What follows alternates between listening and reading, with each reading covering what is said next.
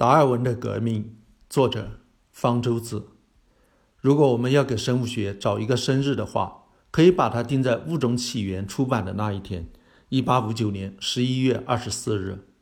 难道在那之前没有人从事生物研究吗？当然不是。人类研究生物现象已有漫长的历史，但是在达尔文之前，生物研究其实只是神学的附庸，是上帝在科学研究领域的最后一个据点。当时从事物理学、化学研究的科学家已不再需要假设上帝的存在，但是生命现象要比物理现象复杂得多，上帝还可以赖在那里。从事生物研究的学者基本上都是神创论者，他们的研究前提是神创造并精心设计了生物，其中许多人本身就是牧师，为了通过研究上帝的作品来领悟上帝的旨意。即便有少数学者不相信神创论。也往往相信目的论，认为在冥冥之中有一个神秘的目的在指导着生物的进化。比如进化论的先驱拉马克就相信生命体本身有一种内在驱动力，在促使它们越变越复杂，向更高级形态进化，直到进化成人类。达尔文用大量证据证明生物是进化而来的，推翻了形形色色的神创论，上帝才被彻底的驱逐出科学领域。达尔文还用自然选择解释了生物体的复杂结构是怎么起源的。这是一个完全自然的、无意识的进化过程，无需求助于智能的设计或者神秘的目的，因而也否定了目的论。有了达尔文进化论，生物研究才摆脱了所有的超自然现象和神秘因素，才有可能像物理科学那样成为一门科学。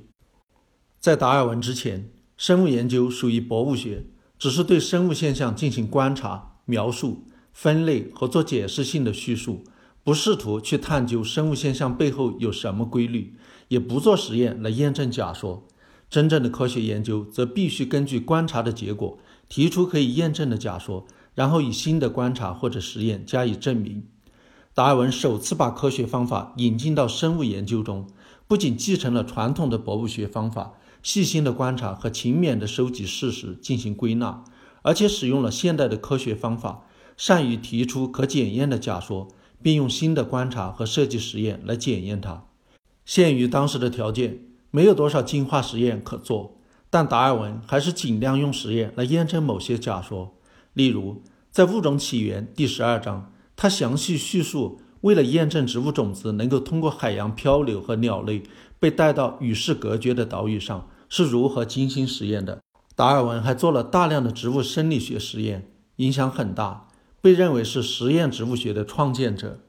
达尔文进化论的诞生统一了生物学的各个学科，为生物研究提供了第一个可用于预测和检验的科学大理论。从此以后，对生物的研究不再只是单纯的数据收集。杂乱无章的生物现象也有规律可循，对生物现象的研究由博物学变成了科学，生物科学由此诞生。大生物学家杜布赞斯基曾说过一句名言：“若无进化之光，生物学毫无道理；没有进化论，也就无所谓生物学。”生物学中有许多规律、定律，它们或者只是对现象的描述，或者能从物理、化学定律推导出来，都不是真正的规律。通过研究生物体内的各个组成部分的物理化学作用，可以解释生物体的一切功能。这不免让一些生物学家担心：生物学研究是不是有一天会被完全还原成了物理学、化学研究？生物学不再是一门独立自主的科学？这种担心是多余的。生物学研究并不只是研究生物体的功能，还要研究这些功能是怎么起源的。对于后者，就必须用到进化论。特别是自然选择规律，自然选择规律是不可能从物理、化学原理推导出来的，是一个独立的自然定律。既然自然选择规律是不可还原的，生物学就不可能被彻底还原成物理学、化学。达尔文进化论不仅为生物学奠定了基础，而且还确保了生物学的自主地位。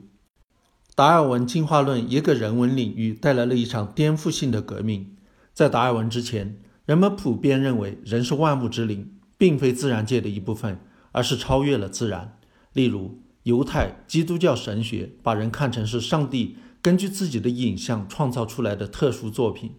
在世界万物中，只有人才被赋予了灵魂，世界万物都是被创造出来为人服务的。伟大的哲学家像亚里士多德、笛卡尔和康德等人，不管他们的哲学观点是多么不同，也都坚持人类中心说，认为人与其他动物存在不可逾越的鸿沟。达尔文进化论则指出，人类是生物进化过程中的偶然产物，是大自然的产物，是大自然的一部分。人类与大自然是同一的。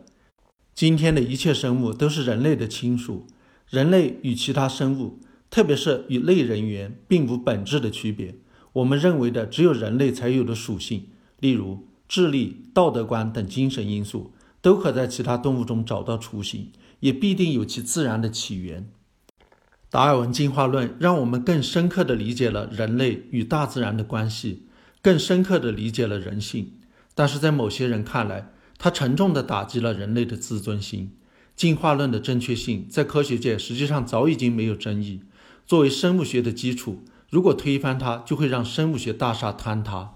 但是在人文学界，一直有人激烈的批评、否定进化论，正是因为他们认为进化论伤了其自尊心，而不是他们比生物学家更懂生物学，掌握了生物学家不知道的证据。